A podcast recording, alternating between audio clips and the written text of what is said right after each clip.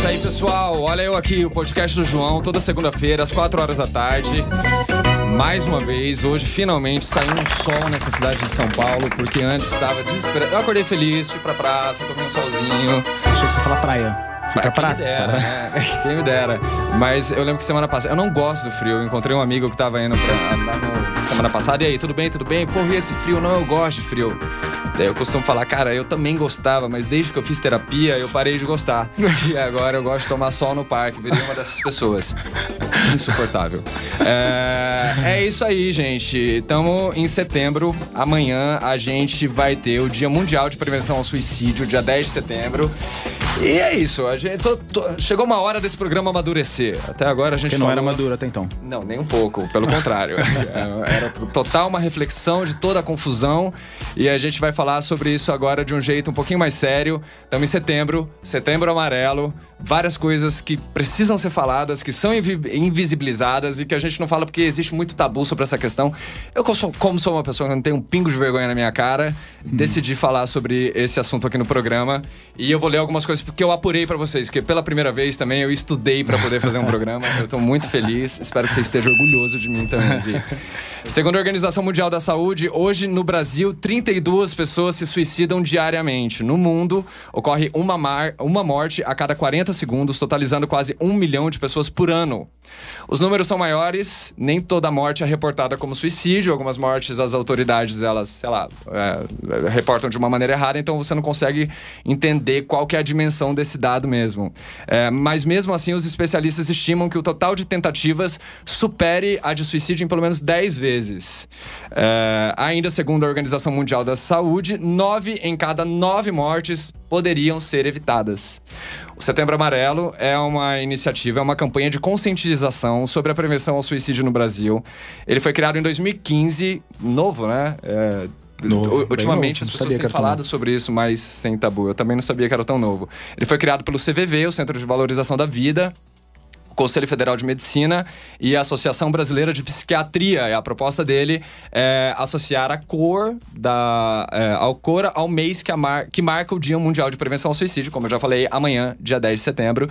E daí, para falar um pouco sobre o assunto, eu tenho o imenso prazer de ter aqui comigo o Guilherme Valente, que é doutor em psicologia e psicólogo clínico formado pelo Instituto de Psicologia da Universidade da USP, lugar onde ele também fez o doutorado. Tudo bem, Gui? Tudo, Desculpa a intimidade, mas é, tudo ótimo. tudo tranquilo. Que bom que você tá aqui comigo. Muito obrigado. Eu tô realmente extremamente honrado de ter você aqui. E do meu lado esquerdo eu tenho o Franco Fante, que é um dos criadores, roteiristas e integrante do grupo Hermes e Renato. Entre outras, um milhão de coisas que ele faz por aí, que eu tô com preguiça de elencar aqui, não eu tenho tempo tenho pra isso. preguiça. Eu tenho preguiça de, disso Pois é, mas... E eu, a, a razão pela qual eu tô aqui, eu já faço essa prevenção aí há- desde que meu irmão cometeu suicídio há cinco anos atrás. Eu venho falando da importância de ser falado mais esse tema e também estou feliz de estar aqui. E um prazer sempre falar sobre esse assunto. Mesmo que não seja um assunto tão prazeroso, é um prazer falar pela possibilidade de salvar vidas e salva mesmo. Falar Uhum. sobre. E é isso aí, o Franco já chega roubando a minha primeira pergunta. É, mesmo assim, a gente vai continuar aqui. Pode repetir. Eu ia explicar que o Franco, ele tá aqui. é, esse assunto é realmente, como você acabou de dizer, extremamente difícil da gente falar sobre. É, eu fiquei matutando na minha cabeça horas, assim, uma boa pergunta, uma pergunta inteligente pra gente começar, mas eu encontro essas dificuldades de. é, e aí, como se fala sobre isso? Então eu queria que você fizesse uma introdução aí pra gente, por que, que você tá aqui, por que, que eu te convidei pra estar aqui. É, foi meio que eu falei agora, vou só elaborar um pouco mais. É, eu já há muito tempo venho falando disso, desde que eu perdi meu irmão que cometeu suicídio, da importância de se falar. Porque ele, por exemplo, era um cara que tinha muito preconceito com saúde mental. Ele nem achava que existia. Até muito pouco tempo, até agora, na verdade, muita gente acha que é frescura. Que é isso. Tem muita gente que chega e fala, vai passar, fica bem. Ah, fica bem. Nossa, como é que eu não pensei em ficar bem? Que ideia boa você me deu agora, né? É, As pessoas não entendem que muitas vezes se trata de um desequilíbrio químico no seu cérebro e você só vai compensar esse desequilíbrio se você tomar um remédio. Então, é, há muito tempo eu venho falando disso, mesmo não sendo especialista, porque eu vivi o suicídio de perto de uma pessoa, meu único irmão. É, então, desde então, comecei a pesquisar sobre, sempre me interessa. Foi uma forma falo. que você encontrou de superar o luto também? Total, na verdade, eu, eu sempre eu costumo falar o seguinte: foi uma forma de transformar uma coisa muito negativa e pesada na minha vida numa coisa boa para os outros também, para tentar ajudar outras pessoas. Isso me fez bem eu estar tá transformando a minha dor num negócio que poderia ajudar e ajudou. Muita gente manda mensagem, dizem, né? Que ajuda falar sobre, saber. Eu mesmo falar de mim também. Ah, eu tenho depressão, eu tomo remédio. Então, entender Quando que. a gente se expõe, É, a gente- as pessoas elas começam a gerar uma identificação com aquilo que, e, e falar mais sobre isso- o assunto. Você já recebeu. é, como são essas mensagens que você recebe? Muita gente, eu recebo muita mensagem de agradecimento, assim. Sempre que eu falo abertamente, como eu faço uma postagem falando do meu irmão, ou do que eu passei, ou do que eu passo, o remédio que eu tomo. Falar, ah, eu também sinto isso, mas eu sinto vergonha, que bom que você se expõe. Porque você é uma pessoa um pouco mais pública que eu, e aí eu, eu fico mais à vontade de ver que tem alguém que tá se expondo, porque as pessoas não entendem. Muita gente me pergunta coisa também. Eu falo, ó, cara, eu posso dizer até aqui, aí você tem que procurar um profissional, um psicólogo, um psiquiatra, que vai poder te orientar melhor, porque eu sei como leigo e como exper- por ex- experiência própria, mas. Entendi. É, então vamos sentido. procurar um psicólogo Está agora aí. pra gente poder falar sobre o assunto? Gui, é, então, pensando, estudando sobre isso e pensando sobre o assunto, eu fiquei. é, eu tive uma dúvida. Às vezes eu já caí na, na estupidez de falar fulano é fraco, você matou porque é fraco tal, e blá blá blá. E esse tipo de estigma que é, a questão carrega e que, e, e que às vezes eu, eu percebi em mim estudando sobre isso. E pra gente tentar fazer um exercício de empatia, eu queria que você me contasse como é que tá a mente de alguém é, que comete o suicídio cinco minutos antes disso acontecer. Quem é essa pessoa? é uma pessoa que está em sofrimento. Uma pessoa que chega a pensar, a cogitar no suicídio. Veja, todo mundo pensa sobre a morte. Uhum. Todo mundo, em algum momento da vida, pensou sobre morte, mas isso não quer dizer que a pessoa vai de fato chegar às vias de fato. Mas a questão do suicídio é uma saída temporária para um. Aliás, é uma saída definitiva para um problema temporário. E isso é uma coisa muito séria, porque nesses momentos de crise, a gente acaba fazendo coisas que depois a gente vem a se arrepender, ou coisas que a gente não faria num estado habitual. E uma pessoa que está numa tentativa de suicídio, ela está fora do seu estado habitual, ela está num momento de crise. Então, o que passa na cabeça de uma pessoa cinco minutos antes dela cometer um ato de suicídio é.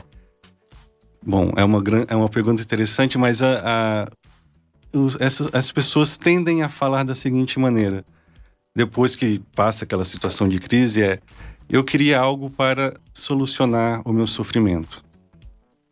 O suicida. É uma dor insuportável, ela quer que aquela dor pare. Isso. É. O, o, o que os suicidas eh, tendem a, a falar, é os suicidas, as pessoas que acabam com, é, no suicida, eles falam: Eu não quero acabar com a minha vida, eu quero acabar com a minha dor. É isso aí. E essa informação é uma informação muito importante, porque veja, acabar com a vida é algo muito sério. Uhum. Agora, eles estão passando por um sofrimento, eles não conseguem encontrar saída, eles tentam de diferentes maneiras e a- o relato muito comum é: eu não sei mais o que fazer, eu não dou conta, eu estou em sofrimento. Então, para acabar com esse sofrimento, a única saída possível que eu vejo é acabar com a minha vida. Por isso que é muito importante a gente falar sobre isso. Quando a pessoa ela fala sobre o seu sofrimento, ela consegue extravasar, consegue colocar para fora. Isso alivia o seu estado mental. A gente precisa falar sobre isso. É, inclusive, eu fiz faculdade de jornalismo e, a- aqui em São Paulo. E no jornalismo existe um dogma de você não noticiar o suicídio. Ah, Nunca. é? de- a gente aprende isso na faculdade desde a hora que chega. É, por exemplo, por dia, eu não tenho essa estatística exata, eu acho que é difícil, inclusive, a gente conseguir. Não sei se por dia também, não vou ser liviano. Várias pessoas se matam no, no, no metrô de São Paulo. É, uma quantidade muito falar. grande. Você nunca vê uma notícia sobre isso. A ideia é o medo do pessoas não- contágio que você não. que as pessoas, elas, se elas verem, elas vão se sentir estimuladas su- a- Ah, tá. a- sobre isso. O que, que você acha disso? Não, eu entendo, entendo, porque é, mesmo acontece lá em. Tem um documentário sobre. Da ponte Da de. Ponte de São Francisco, exatamente. Eles não ficam noticiando justamente para as pessoas não acharem que é um lugar propício e, e para ser recorrente. Ah, já sei, se eu tiver muito mal, vou para lá e me jogo. Ou essa coisa do metrô aí que todo mundo ouve falar, mas eu nunca vi ninguém se jogando, mas Sim. é isso. Agora, Talvez, Ah, talvez a, a localização não seja uma coisa.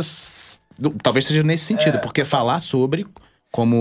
Tá- talvez porque a falou, notícia ela vá para um aspecto meio mórbido da coisa também, né? É, que é uma, uma curiosidade que as pessoas têm, essa coisa. A gente não fala sobre o suicídio de uma maneira mais é, conceitual, assim, né? Que é o que a gente está tentando fazer. É, você, o que, que você acha sobre isso de, de falar sobre o suicídio? Isso pode estimular as pessoas a se matarem? É, como é isso? Gui. Antes da gente falar sobre o suicídio, a gente tem que falar sobre a depressão, sobre o sofrimento, porque isso sim precisa ser falado, É porque verdade. isso, sim, isso pode A gente vai falar vidas. sobre isso. Eu decidi começar o programa pela, pela coisa mais pesada pra gente tirar o elefante branco da sala e daí a gente ir falando sobre saúde mental é, um pouco mais pra frente. Um dado que eu fiquei chocado pra gente encerrar daqui a pouco é, o assunto de suicídio. Não, na verdade, eu não fiquei chocado, já sabia sobre isso. Os homens, eles cometem muito mais suicídio que as mulheres. É, por exemplo, na França, Enquanto é, na França, 6,5 entre cada 100 mil mulheres cometem suicídio, enquanto isso, 17,9% a cada 100 mil homens é, cometem suicídio. Só tem algumas exceções, China, por exemplo, fica mais ou menos equiparado, mas vê-se essa disparidade muito mais em outros. é, aqui, aqui na América, por exemplo, a taxa global de suicídio ela tem diminuído nos últimos 10 anos. Ela diminuiu 9,6% no mundo. Mas na América ela cresceu 6%. Os especialistas falam que é, o fácil acesso a uma arma de fogo é uma das explicações para que esse número cresça aqui nas Américas. Você falou um pouco isso do seu irmão, que ele era um cara que não aceitava falar sobre saúde mental, ou que assim, é meio que se recusava. É, a campanha veio em 2015, eu acho que o que aconteceu com o seu irmão aconteceu em 2014. 2014. P- Você tem algum palpite de por que os homens se matam mais? Eu tenho. É um palpite claro, por causa do machismo que eles acham que é bom pra eles, mas que a gente sofre uma pressão de várias coisas que você não é obrigado. Você não é obrigado a ser forte o tempo todo, você não é obrigado a não ter fragilidade, não sou obrigado a, a, a várias coisas que exercem uma pressão absurda e que muitos caras acham que é legal. Tipo, ah, não, eu tô nessa posição é boa, mas não é bom. Então, eu diria, chutando, muito por conta disso, sabe? Essa coisa, né? Que a gente ensina desde pequeno. Não, homem não chora, não. Depressão, é, não, isso é frescura. Emoção é coisa de é menina. coisa de menina. É, e Falar pra- sobre o que tá sentindo. a gente é ensinado a que resolver, tem que tá né? maluco. É. É Só se tu estiver muito louco, que tu vai pra ah, psicólogo, psiquiatra, você tem que estar muito doido. Então, esses preconceitos, esses estigmas, tanto da saúde quanto da coisa do machismo, são muito mais fortes, eu acho, no homem. Isso é uma visão. Uhum. Tô falando a minha visão, tá? Mas não faço ideia. Acredito que por isso. O. Você tem algum saiba direito. palpite de por que homens é, tendem a cometer mais suicídio? Então, muitas questões culturais aí. Acho que a questão do machismo, como o Franco colocou, isso é uma coisa importante. Aquela ideia do, de que o homem ele não pode demonstrar fragilidade e que ele precisa sofrer no seu íntimo. Não pode falar sobre o seu sofrimento para os outros, porque isso seria um ataque direto à sua imagem, à sua ideia de força, à sua ideia de ser homem. Quando a gente encontra nas mulheres uma comunicação mais fácil, mais direta a respeito dos seus sentimentos. E nessa situação de suicídio, falar faz muita diferença. Então as mulheres elas têm essa abertura maior, mas assim a gente está falando de algumas especulações, né? É. Mas, é, mas os dados eles estão aí. É. É. É que é um assunto tão complexo, né? Assim, tem tanta variante, tanta coisa. É, na, você aborda isso bastante com seus alunos? Como que você vê isso dentro é, da clínica? Da preparação do psicólogo ou do terapeuta para lidar com isso? É um assunto que os alunos eles costumam ficar bem amedrontados. Uhum. Que como lidar com um paciente com ideação suicida? É uma coisa que gera muitos medos e, e comentários entre os alunos, mas há um protocolo. Uhum. Há um protocolo que é feito com paciente com ideação suicida, há um conjunto de, de coisas que a gente precisa fazer, como, por exemplo, é, combinar com o paciente um contato de emergência diante de uma situação de ideação suicida, um contato de emergência com um familiar ou alguma pessoa que possa ter acesso e como proceder nessas situações. Então, é, e uma coisa importante é a ideia de que não vai ser o psicólogo a diferença entre a pessoa viver ou morrer. Porque quando a gente entra nesse lugar de ser o, a, a diferença, o responsável pela vida ou pela morte Uhum. de uma pessoa, é uma coisa muito delicada, porque É verdade. a gente não tem controle sobre a vida do outro. Se o outro chegar às vias de fato, a gente vai carregar uma culpa que não nos cabe. Uhum. Então, do mesmo lado que isso impacta as pessoas e os familiares, também impacta os psicólogos. Sim. Porque no final das contas, o psicólogo também é humano, o psicólogo também sente. E nessas horas, o preparo, ele é fundamental. Total. O suicida, ele. é- é- quando isso acontece, isso causa um estrago muito grande, né? Assim, tanto pelo estigma, ou, ou, é, justamente porque as pessoas não sabem muito falar. E não só na. Tanto que ó, é, as pessoas que sobrevivem a um suicídio são chamadas de sobreviventes, né? Você já ouviu falar sobre isso? Sobrevivente? Sobreviventes. Não. Eu li, em eu li tanta coisa que agora eu não vou saber onde é que eu li. a pessoa que ameaça se matar, ela tá querendo chamar atenção? É, como é que a gente eh, identifica os sintomas? Como que a gente lida com alguém que tá numa, med, na, numa bad e no ladeira abaixo? Queria começar pela, pelo papo mesa de bar. Daí a gente vai pro especialista. Pessoa que, que, que- A pergunta é se a pessoa Aquele que. é o clássico. Ah, tá querendo chamar atenção. Então, essa pessoa. Eu não concordo com isso.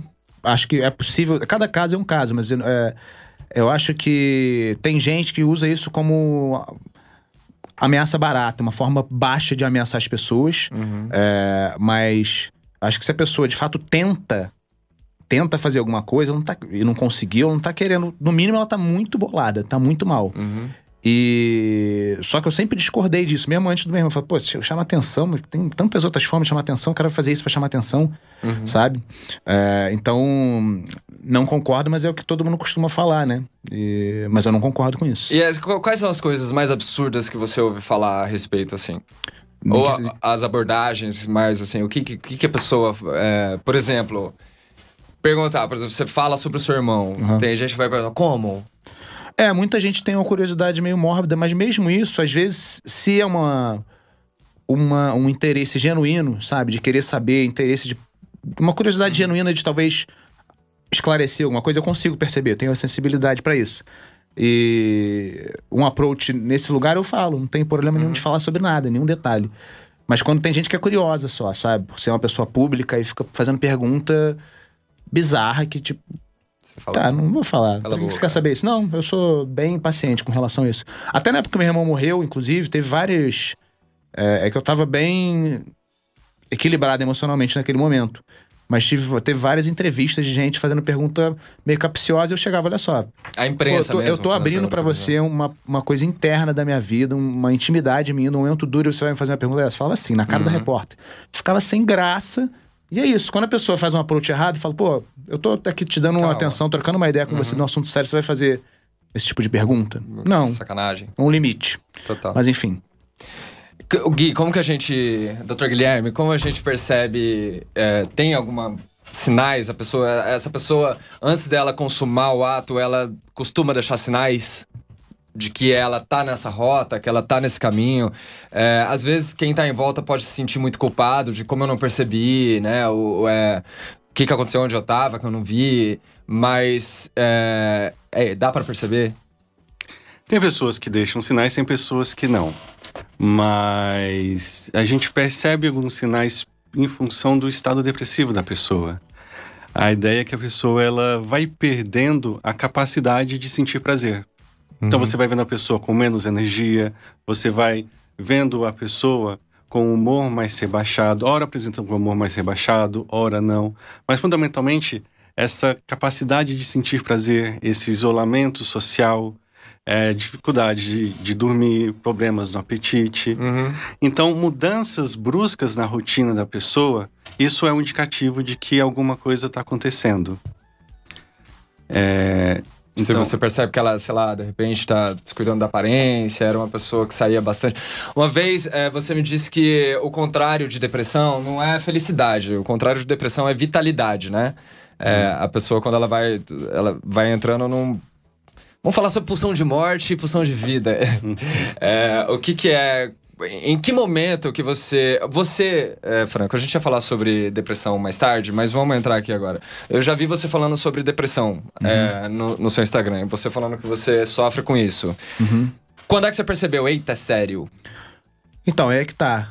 Você vê, eu falo disso há vários anos e eu mesmo não, não acreditei, assim. Eu fiquei, fui meio relutante com o diagnóstico que a minha psicóloga me deu. A minha psicóloga uhum. já é psicóloga há muito tempo, para e volta às vezes, mas é, eu me separei recentemente. Uhum. E ela falou: oh, acho que você tá com um quadro depressivo. Eu falei: sério? Não, mas eu tô funcionando bem, não sei o que. Dei os argumentos que eu achava que tinham sentido. Ela, ó, me parece que você tem a depressão bipolar do tipo 2. Falei, Tá, então tá bom, você vai no psiquiatra? Eu falei, tá bom, vou. Eu também eu não sou fechado. Fui e uhum. o cara diagnosticou a mesma coisa que ela. É, então eu percebi, porque eu tava tendo muita ideação suicida, constantemente. Só que eu achava que isso era ser do signo de câncer, esse alto e baixo. Assim, ah, sou de câncer, é assim, signo de câncer é oscila. Não, era depressão. E eu subia muito, ficava super eufórico, ficava super mal. Só que as pessoas também não percebem. E o perigo também desse tipo de coisa é que, primeiro, não se fala. Segundo, é ah, você normaliza, tudo nada, todo mundo tem, todo mundo pensa em morte, todo mundo pensa. Só que eu pensava constantemente. Uhum. E aí, quando eu tive uma crise de, da minha separação, eu quase me matei de fato. Eu podia ter me matado agora, uhum. há dois meses atrás. Porque eu tava sozinho, tava num estado de crise. Só que me deu um lampejo. Falei, preciso ligar pra alguém, eu não tô bem, eu vou fazer uma merda, eu vou ligar pra alguém. Liguei. Aí meu amigo me tirou de lá, saí, fui fazer um exercício. Porque essa minha depressão também é, é o, e de várias outras. A gente tem uma ideia de que depressão é só uma, tipo, ah, o cara que fica dormindo no quarto escuro fechado, não cuida da aparência, não come não. Uhum. Tem, tem vários espectros, né? Ele vai saber dizer melhor, mas tem vários espectros, até da minha própria depressão. A minha é tranquila, eu tomo um remédio tranquilo, fico de boa, não altera a minha uhum. personalidade, não sinto sono, não dá nada. Só que, como não se fala, tipo, tu acha, eu achava que era normal. Ah, uhum. pensa em morte direto, todo dia eu penso em morte. Quase sempre penso em me matar. E aí você tem uma crise que você fica num estado muito depressivo, muito fodido. Aí você vai e se mata. É assim que, assim que poderia ter acontecido comigo, por exemplo. Se você não tivesse, se talvez não tivesse. se você não tivesse, seja, fosse quem você é, já falar sobre o é, assunto. É, ajudou. Ajuda bastante. A gente vamos fazer um, um, comercial e daqui a pouco a gente volta para falar um pouco mais sobre depressão. É, você, meu amigo, tá tendo essas ideias também? Tá passando essas coisas na sua cabeça? Suicídio não é a solução. Procura alguém, fala de coração, abre. Você não precisa ser o rei do mundo, você não precisa carregar o mundo nas suas costas, achar que você é a pessoa mais forte. Você quer provar o que para quem? Ninguém consegue. Chama um amigo, só de falar, pode ser que o amigo fique assustado, apavorado, pálido, não sabe o que fazer, mas você vai ver que só de você falar isso já vai fazer uma grande diferença, né? Então fale sobre o assunto, tá pensando besteira? Liga aí, manda uma mensagem para mim no, no, no Facebook, vamos trocar memes, eu vou procurar pessoas, vamos tentar sair para tomar um sol, fazer exercício físico e, e, procurar uma terapia, procurar um psiquiatra, fazer o que for necessário para ficar bem. Vamos ser pragmático, cortar um pouco o drama. Tamo mal, vamos fazer o que tiver que fazer para ficar bem, o que for, o que der para fazer. Daqui a pouco a gente volta para falar mais sobre isso. Vamos pro intervalo. E aí, pessoal, estamos de volta, segunda-feira ensolarada. A gente está aqui para falar sobre um assunto muito leve, para deixar, não, sobre um assunto extremamente necessário. A gente precisa falar sobre saúde mental, a gente precisa falar sobre depressão, a gente precisa falar sobre suicídio. Não tem problema nenhum falar sobre isso. E vamos falar de boa, vamos tentar ser adulto. E, Franco, você acabou de falar aqui no intervalo que quando seu irmão se matou, você recebeu muitas mensagens de pessoas que passaram por isso também, né? Sim, recebi muitas mensagens. E era mais. E as pessoas querendo conversar, assim. Sim, tipo... porque não. É, é, como você falou, hoje você acabou de comentar que tem rede de apoio, tem o CVV, como o Gui relembrou. Sim. Que é o 188, você liga e ajuda muito, e é gratuito. É, mas naquela época já tinha o CVV, que eu lembro, mas é. Tipo, você falava menos ainda. Então as pessoas, quando me viram falando abertamente de um tema que ninguém fala, acho que quiseram desabafar. Tipo, ai, meu primo se matou, mas a família nem fala sobre isso. Ai, meu pai se matou, mas ninguém nunca comentou. Uhum. Porque é isso, não é falava. Isso. Existem redes de apoio no Facebook, e, podem procurar. Eu lembro de ter lido uma vez na revista Piauí uma matéria muito legal que falava sobre um grupo de mães de filhos suicidas, que elas conversavam sobre suas dores, organizavam ações de prevenção. E como o Guilherme lembrou, tem o, o CVV. Quais são as, as vantagens do, do CVV? O CVV é um serviço que funciona 24 horas, é um serviço gratuito, o número é 188, a pessoa pode ligar a qualquer hora do dia ou da noite, que vão ter voluntários que vão estar disponíveis. Eles fazem um trabalho muito interessante de escutar. Uhum. E escutar faz muita diferença. Nem que seja para. Tem alguns voluntários que relatam. Às vezes a gente atende um telefonema e apenas escuta a respiração da pessoa do outro lado uhum. e fala: Eu tô aqui. Tá tranquilo, eu tô aqui só da ideia de pensar que alguém está ali disponível para estar ao seu lado, junto no seu sofrimento, isso já pode fazer muita diferença. Porque essa é uma jornada muito solitária também, né? Vamos falar sobre o nosso próximo assunto, depressão. De acordo com dados da Organização Mundial da Saúde, a quantidade de casos de depressão subiu no mundo de 18% em 10 anos. E até 2020, esta provavelmente será a doença mais incapacitante do planeta, na previsão da Organização Mundial da Saúde, de novo. Hoje, estima-se que 300 milhões de pessoas sofram com a doença no mundo todo. Doutor Guilherme, o que é depressão? Depressão, depressão tem, na verdade, não é uma depressão, existem as depressões.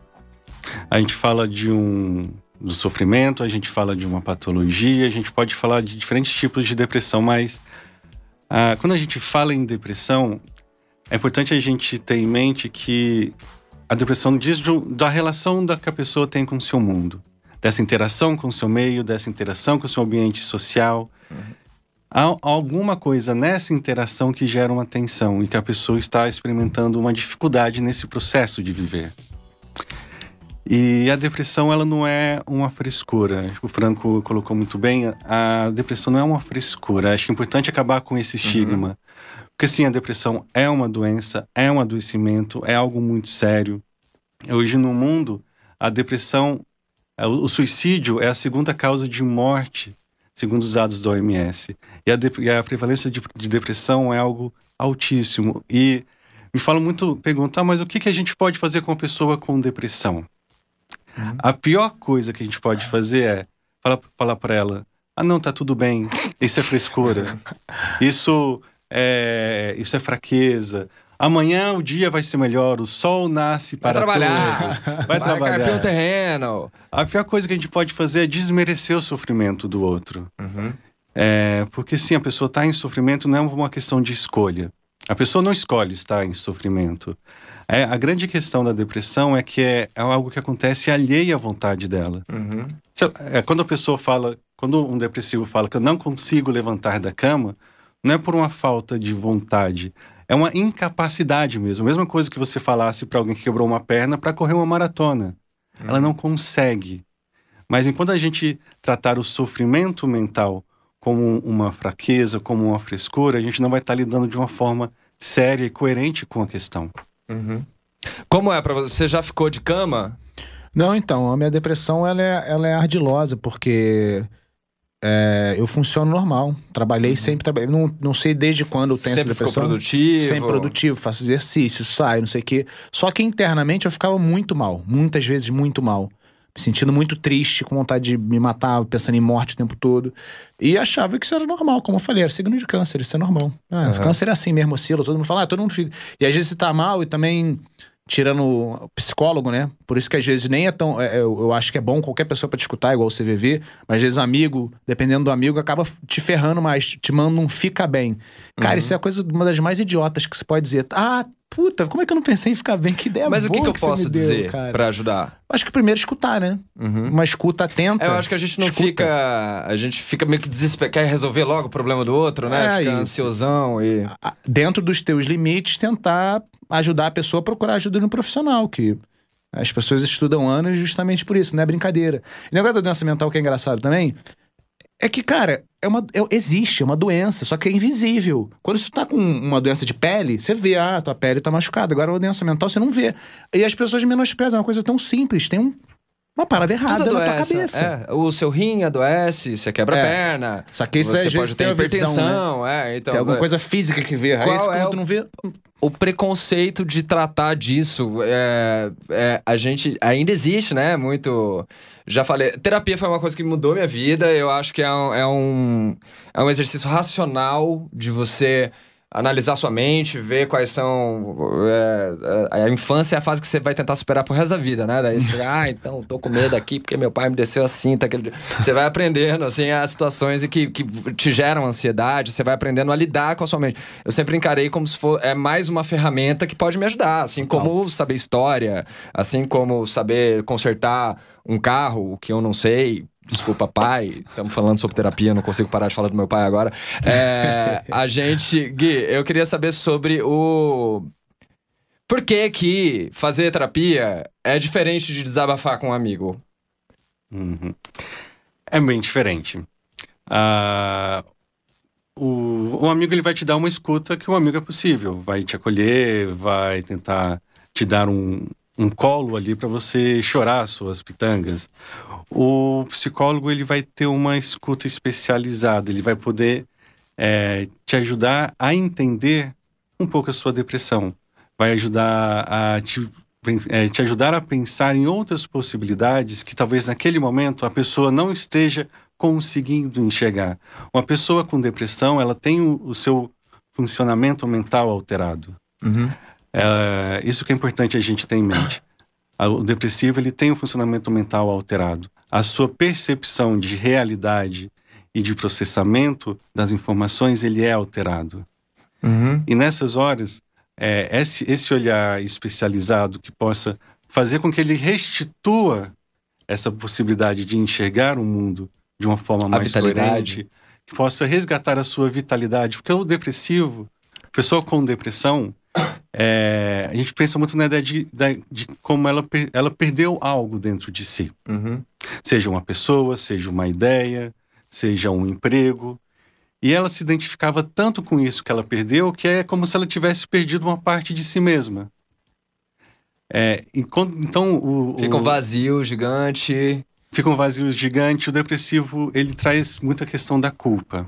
Uhum. Porque ele, ele começa a direcionar a, agressividade para si mesmo, em função dessa culpa. E se eu tivesse feito isso? E se eu tivesse feito aquilo? E nesse processo de ficar em cima da culpa, com agressividade direcionada para si, a pessoa vai se desvitalizando. Uhum. O depressivo é como se ele fosse perdendo a capacidade de ver as cores do mundo. E o mundo passa a ficar preto e branco. A ideia da desvitalização. Como, como eu consigo, assim, praticamente reconhecer se eu tô entrando num quadro de depressão? Primeiro, a gente pode ver desde questões é, psicológicas, rebaixamento de humor, a, a perda da capacidade de sentir prazer, uhum. a desvitalização, a perda de energia são questões, questões psicológicas. Tem questões fisiológicas, como perda de apetite, perca de sono, e também questões comportamentais, como isolamento social, é, como ideações suicidas, como alterações na sua rotina. Uhum. E daí são, você é, percebeu em você, você teve um caso, né? Você se separou e aquilo, separação caga a cabeça de qualquer pessoa. Mas, e daí depois você foi ver que você não estava se recuperando e que aquilo estava um pouco além do que era o normal. É, foi meio que uma crise, assim, no sentido de que eu tava voltando de um trabalho no Rio para São Paulo, tava muito frio, e aí, expondo um pouco minha vida, minha ex-mulher simplesmente achou que era melhor eu não voltar para casa, que era nossa. Uhum. A gente tava separado já, mas eu ia voltar para casa porque tava tudo meu lá. Uhum. Aí, em cima da hora, faltam três horas para chegar no, em São Paulo, não, não, você não pode vir, não. Isso me tirou o chão, eu Te fiquei sozinho, eu tive que alugar um Airbnb rápido na hora, assim, em duas horas, achar um lugar para ficar sem roupa de frio, uma semana fria sozinho num apartamento e perdi minha casa. Que eu, assim, lá era a nossa casa, o apartamento é dela, uhum. mas essa coisa da casa era muito importante para mim. Então foi o que o Gui falou aí. Foi um vazio que foi tirado assim de mim e aí eu fiquei muito mal. Aí uhum. acho que isso só exacerbou um quadro que eu já tinha há anos. Saquei. Só que Deu. aí ficou mais grave. Foi um estopim. Você é. falou que faz terapia há muito tempo, né? Faço terapia há bastante tempo. Quando é que você foi a primeira vez? Assim, mesmo com. Você, você falou que o seu meio era meio preconceituoso com isso? A primeira vez que eu fui terapia? É. Ah, tem uns uh, oito. Foi 2010, eu acho, nove anos. Era mais uma questão de trabalho, assim. Eu queria resolver questões de trabalho que eu, que eu queria saber porque que eu tava repetindo uns ciclos. Aí fui pra terapia e consegui quebrar esses ciclos. E. E, é e você faz até hoje? Faço até hoje. Qual que é a importância da terapia na sua vida? Bom, a terapia, como você mesmo falou, também mudou minha vida. Assim, me faz me entender melhor, me faz entender o mundo melhor, me fez é, me tornar uma pessoa melhor, acho, em geral. Uhum. Sabe? Que você fica mais consciente. Afetou não... a sua masculinidade? é, não, não afetou. No caso, a minha afetou, porque eu me assumi gay depois é, da terapia. Mas pode ser que ela afete a sua masculinidade, pode ser que ela não. não. Mas eu não diria que afetou a masculinidade, né? Tô brincando, ela potencializou a minha masculinidade. exatamente. É... Ansiedade é outro mal do século, né? Qual que é? Existem alguns transtornos de ansiedade e a depressão? É, é uma linha meio que tênue. A ansiedade todo mundo tá, né? Todo, se você encontrar uma pessoa que tá ansiosa hoje em dia, eu tenho vontade de jogar gazela. Não, mentira. é, porque eu fico com inveja, porque eu sou ansioso pra caramba. E eu lembro de. E eu sei, ah, um assunto aqui que a gente tem um tempinho. Eu sei que você tem uma pesquisa, Dr. Guilherme, em doenças psicossomáticas, né? É, a nossa. A minha mente, às vezes, também, ela pode estar tá tão cagada, vamos usar um termo técnico aqui, que, que isso pode me gerar uma doença? Sim, a nossa mente e o nosso corpo funcionam em conjunto. Essa ideia de pensar mente e corpo de uma forma separada, coisa não é bem assim. Veja, os afetos fazem parte do funcionamento dos nossos órgãos. Quando a gente tem medo, a gente sente alterações no nosso corpo. Uhum. Palpitação, uma tremedeira. Então, de acordo com o nosso estado emocional, isso vai dizer de alterações no nosso corpo. Isso é absolutamente normal. Agora, quando a gente passa por estados emocionais muito intensos ou que eles se tornam crônicos, duram durante muito tempo, aí isso vai então sobrecarregando o nosso corpo. E o nosso corpo ele tem, ele se desgasta, tem um limite de recursos. Uhum. Então, quando a gente fala em saúde, a gente fala de uma saúde de uma forma integral. É difícil a gente pensar em uma saúde mental sem uma saúde física e vice-versa.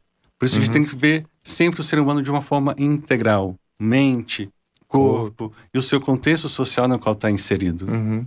E tratar a mente é a mesma. Você não vai na academia, né? A pessoa não vai na academia, ela não vai, é, não faz uma cirurgia, está mal? Por que, que você não cuida da sua mente também, né? É. é e é, deixa eu ver o que mais que eu tenho aqui, gente, pra gente falar.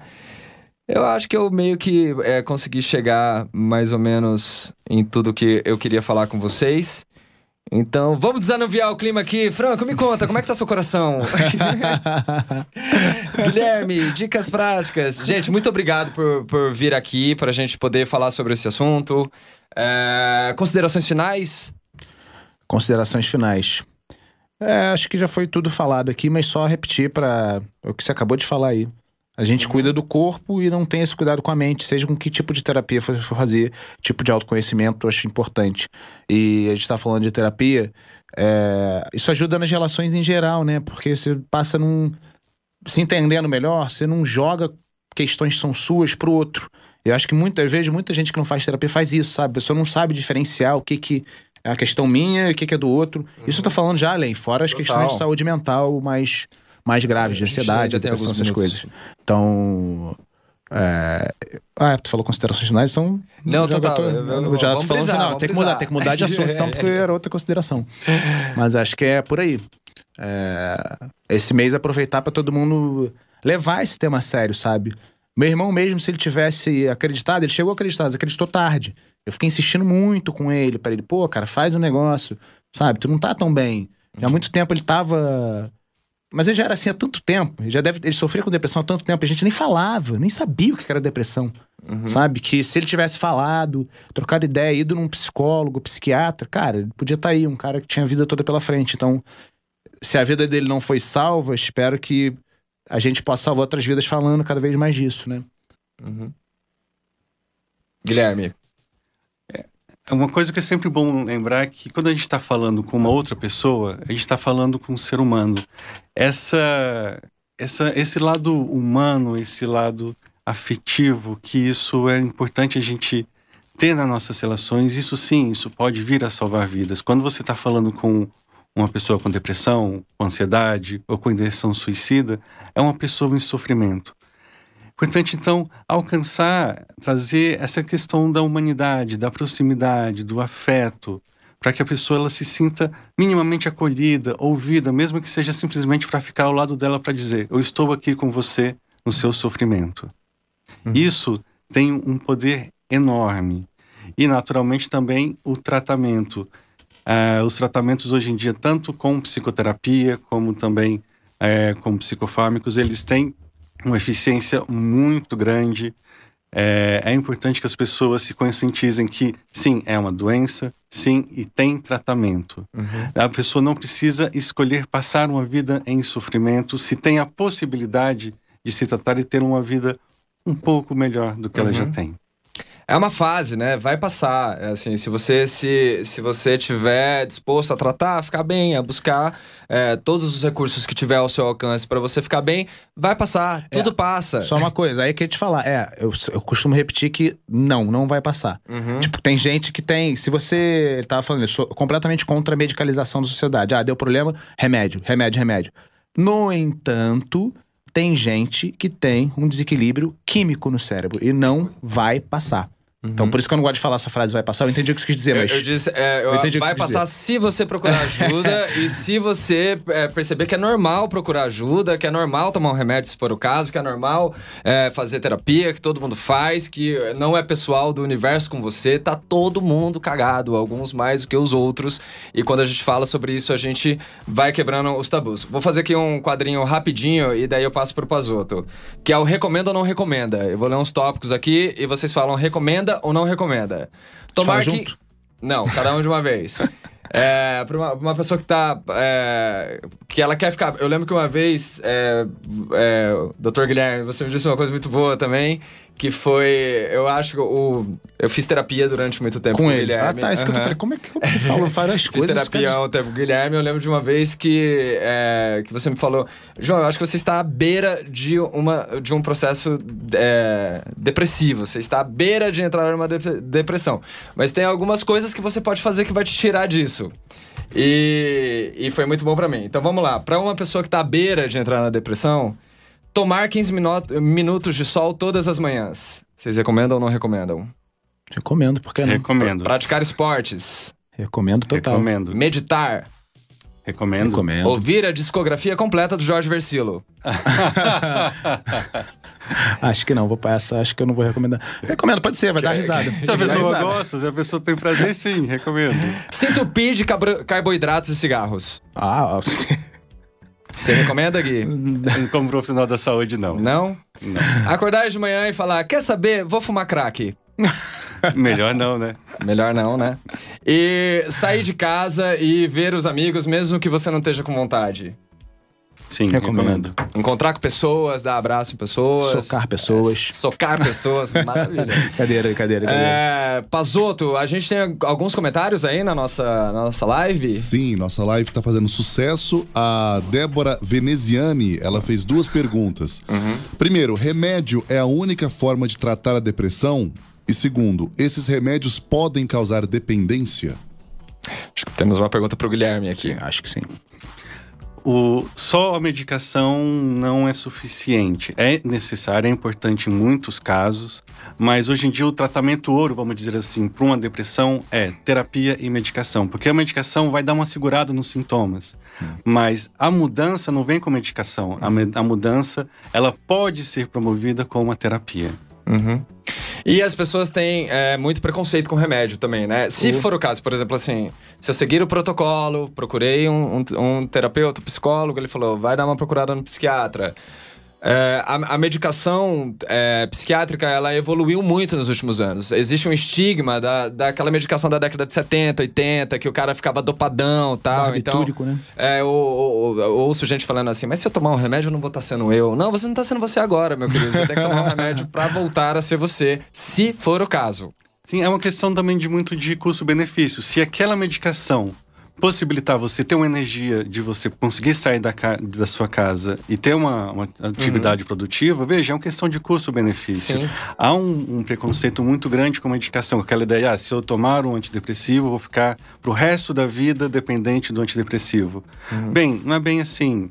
É, há os tratamentos mais modernos que fazendo corretamente, com acompanhamento do psiquiatra e a terapia, a pessoa não precisa passar a vida naquilo. A ideia é que a pessoa, em um determinado momento, Tenha ela alta. deixe de tomar a medicação e, em função das mudanças promovidas que ela teve na terapia.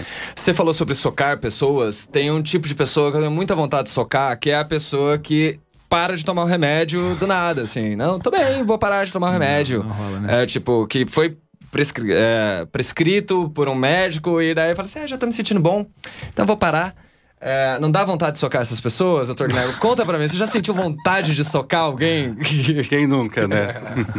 é, uma pior coisa que a pessoa pode fazer é parar de tomar a medicação por conta própria de uma hora para outra, porque ela vai ter um efeito rebote do medicamento, ela vai estar abandonando o tratamento, então ela vai dar um pulo no vazio. Uhum. Onde esse pulo no vazio vai dar, a gente não sabe. E tem uma coisa também sobre medicação. Tô falando agora por experiência própria, que eu tomo um remédio, está aqui no meu bolso, inclusive, que eu trouxe. Quer fazer propaganda do laboratório? Quem sabe você não recebe um É, quem carregamento por sabe, né? mês? Quem sabe.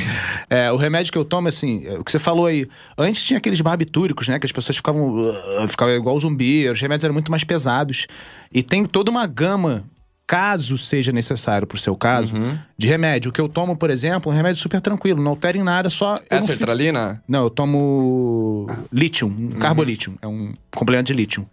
E é super tranquilo, assim, não dá efeito colateral, não perco, não perco sono, não perco fome, não muda minha personalidade. Não, não- Então tem, as pessoas já têm um preconceito mesmo, tipo, ai, remédio pra cabeça, é, vai me deixar zoadão. Não, não é assim. Posso beber, por exemplo. O mesmo vale pra você, cuzão, que eu tenho vontade de socar também, que, ah, vou tomar um Rivotril porque eu tô cansado pra dormir bem à noite e porque ah, eu, eu tô precisando dar uma desligada, então vou tomar esse remédio aqui, Taja Preta.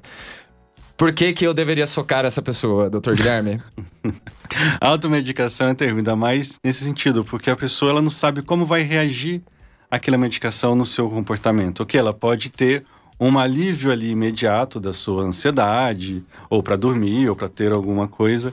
Porém, as consequências disso depois a gente não sabe, e normalmente as consequências não são muito agradáveis. Então, veja, medicamento precisa ter acompanhamento, e também é sempre importante a gente lembrar que também apenas o medicamento não é o suficiente. Uhum. Vejo pessoas que vão tra- eh, tratar depressão apenas na base de antidepressivos e não fazem terapia. Sim. E o que que leva a pessoa a Muita isso? gente que eu conheço aqui, inclusive, viu? Porque a, a terapia que vai ajudar a pessoa a promover mudanças, o medicamento vai segurar os sintomas. Então, sim, tem tratamentos que são eficientes, que são eficazes e que não são é, não, não tem essa destrutividade como as pessoas muitas vezes pensam. É uma questão de informação, é uma questão de procurar ajuda. Total. Então é isso, pessoas. Acho que ficamos por aqui. Foi muito bom falar. Vocês gostaram de falar sobre aqui, sobre esse assunto? Acho que a gente precisa falar mais sobre isso, sobre saúde mental, sobre depressão, sobre suicídio, sem tabu. Não é um- um- uma grande uma, uma coisa a ser evitada falar. Vamos falar com leveza, com tranquilidade. Mais uma vez, é uma coisa que todo mundo tem, que todo mundo passa por isso, em maior ou menor escala. Todo mundo em algum momento se encontra deprimido em um momento da vida. Se você tá tendo umas ideias aí esquisitas, se você tá há muito tempo, não consegue sair de casa, com esse vazio aí que o, o, o doutor Guilherme acabou de falar, não se mate, você pode estar matando a pessoa errada. Procura ajuda. vamos conversar, vamos voltar à vida, vamos retomar essa vitalidade aí.